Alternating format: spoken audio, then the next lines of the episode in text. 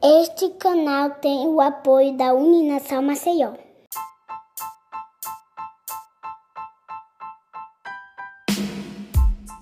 Olá, seja bem-vindo a mais um episódio do E-Freud. Hoje falaremos sobre autoconhecimento. E para falar sobre esse tema tão importante na psicologia, convidamos Valesca Andrade, ela que atua como psicoterapeuta clínica na modalidade online, atendendo exclusivamente mulheres. Valesca é graduanda em Gestalt Terapia. Olá, Valesca, seja muito bem-vinda ao episódio do E-Freud. Hoje falaremos sobre autoconhecimento, esse tema que é tão importante e deve ser explorado, um assunto base da psicologia. E como o próprio nome diz, autoconhecimento é um conhecimento de si.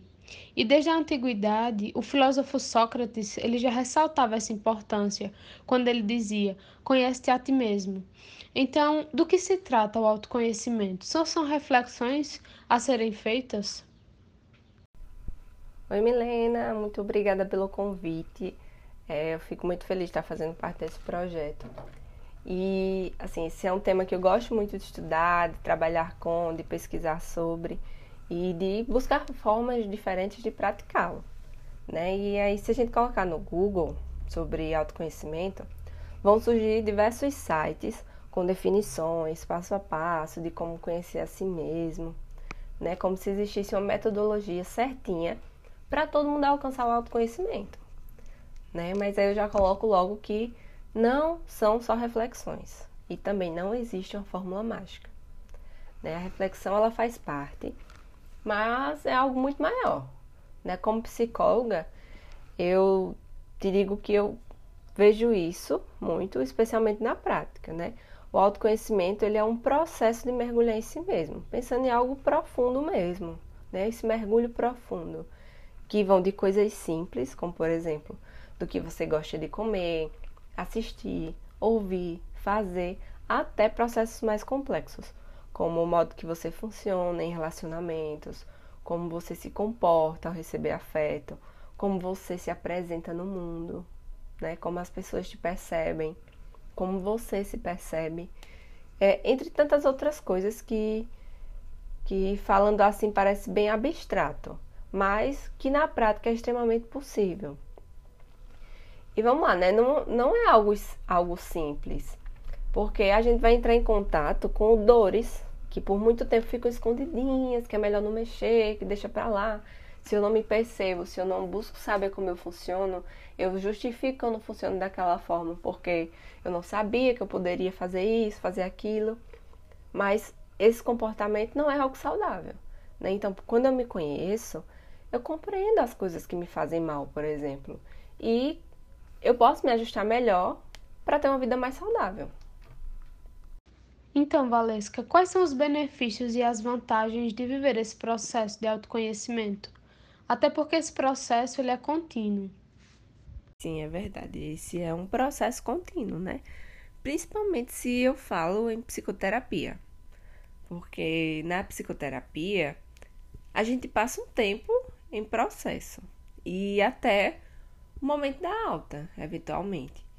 E acho que até mesmo quando acontece essa alta, eu continuo a me experimentar, a me desenvolver, a crescer. E aí, talvez o maior benefício que eu possa citar é a capacidade de se perceber, né? Falando de, de experiências, eu percebo muito na clínica que esse é o, ganho primeiro.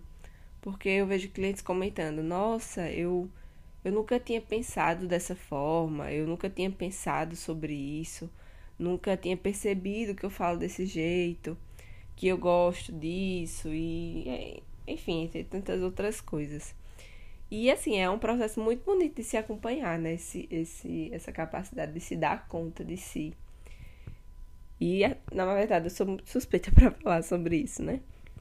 Mas, usando exemplos práticos, talvez é, é possível que, que quem se, se conhece, né? Quem investe em autoconhecimento, aprende quais tipos de relações interpessoais ela precisa manter ou não, né? Sem que isso me cause culpa, por exemplo aprende a lidar melhor com as sensações, emoções, é, entende o seu funcionamento e, assim, especialmente os gatilhos que te deixam desconfortável. Porque às vezes existem situações que, que estou vivendo, me sentindo mal, sem entender aquele funcionamento. E quando eu me conheço, eu percebo quais tipos de situações me deixam assim. Né? E isso resulta principalmente em mais equilíbrio, mais resiliência diante dos desafios, né? E as dificuldades da vida que vão se apresentando. Então, Valesca, sabendo dessa importância do autoconhecimento, dos seus benefícios, é, as pessoas muitas vezes se perguntam, né? O que é que eu posso fazer para me autoconhecer? Então, gostaria que você dissesse quais são os passos para essa autopercepção e como que o psicólogo ele pode auxiliar nesse processo. E assim, quanto a, a essa sua pergunta, eu, eu acredito que não existe uma fórmula né, para o autoconhecimento. Eu já até falei um pouquinho no início. Mas existem meios que facilitam esse processo. E eu acredito muito que a psicoterapia é um, um meio desse. E falando em estar ou não em psicoterapia, para se conhecer melhor, a pessoa precisa estar disponível, né? E disposta a isso, já que vai ser fundamental falar sobre si, sobre sua história e assim, os sentidos que você estabelece para tudo que vive. Então, a psicóloga, né, a psicoterapeuta ali naquele processo serve como um suporte externo, né, ou como a gente chama em, em Gestalt terapia, que é a abordagem que eu trabalho, como um heterossuporte, né, para caminhar com, com essa pessoa e até o momento que ela desenvolve o autossuporte, né, quando ela consegue ter recursos para enfrentar as situações que quando ela chegou ali naquele espaço ela ainda não tinha e precisava desse suporte externo. E aí esse hétero suporte é tudo que que me ajuda, né, a lidar com com as situações da vida. E o autossuporte é toda a minha potencialidade para viver de uma forma mais saudável. E aí é que está o pulo né, do autoconhecimento, porque nesse processo eu vou descobrir quais são as alternativas, os recursos que eu preciso desenvolver, as potencialidades que eu preciso aprimorar.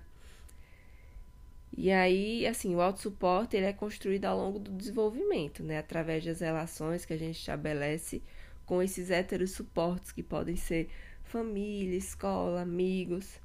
E aí, nessa relação com, com a psicóloga, é, servindo desse hétero suporte, possibilita muito que esse desenvolvimento, né, da, das potencialidades que já existem nessa pessoa. Só que talvez ela ainda não perceba e que vai descobrindo, construindo através desse conhecer de si, né, esse conhecimento de si. E aí isso é fundamental para que a gente consiga nos ajustar de uma forma mais criativa, mais resiliente às dificuldades, né? E de fato ter mais equilíbrio emocional na vida, que talvez seja esse o maior ganho, né? Além de se perceber, mas esse viver com mais bem-estar e equilíbrio para poder lidar melhor com as dificuldades que se apresentam, né? Valesca, muito obrigada pela sua participação no E-Freud. Eu sei que esse tema ele é muito relevante e se as pessoas soubessem, procurariam muito mais o auxílio do psicólogo para é, adentrar nesses processos de autoconhecimento. Então, muito obrigada, viu? A equipe do E-Freud agradece.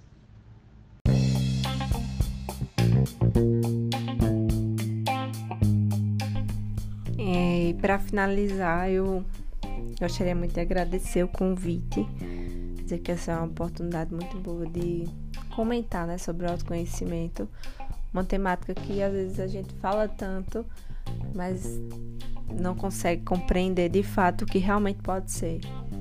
E autoconhecimento nada mais é do que ações voltadas para tentar me perceber, para tentar entender como eu funciono. E como eu falei, né, a psicoterapia tem um grande papel nisso.